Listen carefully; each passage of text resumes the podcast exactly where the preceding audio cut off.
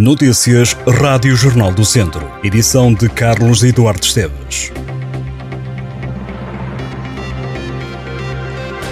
A Proteção Civil emitiu esta quarta-feira um novo aviso de mau tempo, alertando para a ocorrência de chuva forte, além de gelo e geada no interior norte e centro. O distrito de Viseu vai estar sob aviso amarelo do Instituto Português do Mar e da Atmosfera das 9 da manhã às 6 da tarde de quinta-feira, por causa da previsão de chuva e trovoada.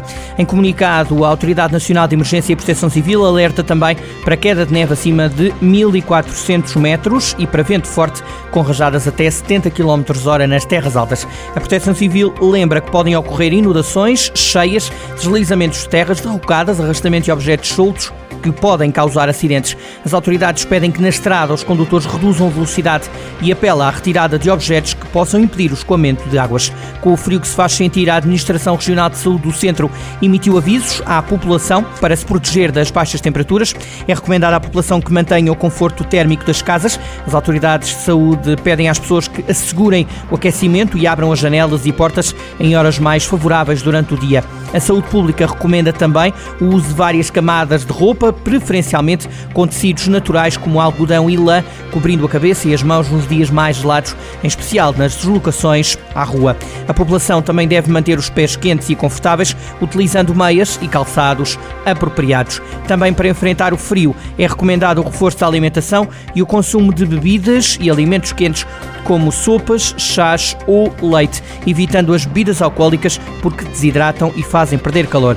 O Departamento de Saúde Pública da Autoridade Regional de Saúde do Centro sugere também fazer atividade física através de movimentos suaves de braços, mãos ou dedos, mas não de uma forma intensa ou exaustiva. Em caso de sintomas como febre, arrepios, dores musculares, tosse ou falta de ar, é recomendado o contacto com a linha de saúde 24 através do 808 24 24 24.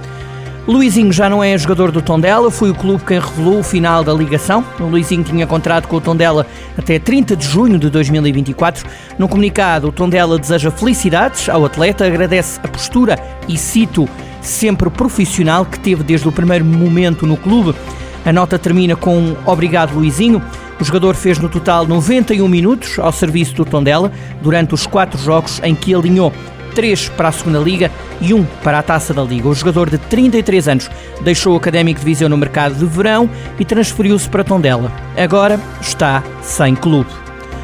O jogador de futsal André Coelho foi convocado por Jorge Brás para os desafios frente à Finlândia e Geórgia na fase de qualificação para o Mundial de 2024. O atleta, que é natural de Nelas, volta a fazer parte dos eleitos da equipa lusa. O selecionador nacional Jorge Braz escolheu então os jogadores com que poderá contar para a quinta e sexta jornadas da ronda de elite. Basta a Portugal uma vitória para garantir a liderança no grupo E e o apuramento direto para o Mundial que vai jogar-se no Uzbequistão.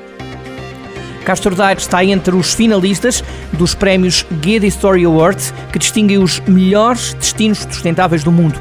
O Conselho foi escolhido pela Green Destinations por causa da última rota da Transumância, estando entre as seis finalistas da categoria de Cultura e Tradição. A Câmara de Castro Daire diz que viu este reconhecimento com grande satisfação e que destaca não apenas a importância cultural e tradicional da história da última rota da Transumância, como o impacto positivo que esta rota teve e tem no desenvolvimento sustentável da região. A Câmara refere que a nomeação agora conhecida reforça o compromisso de aposta na excelência em práticas sustentáveis e a importância de preservar e promover as tradições culturais que formam a base do património regional. Castro Daire já tinha sido selecionado como um dos sete territórios portugueses entre os 100 que integravam o lote de destinos sustentáveis da Green Destinations Top Stories, tendo como base a última rota da Transumância. Todos os anos, esta iniciativa recria exatamente a tradição ancestral que fazia deslocar rebanhos e pastores desde o sopé da Serra da Estrela até à Serra do Monte Muro.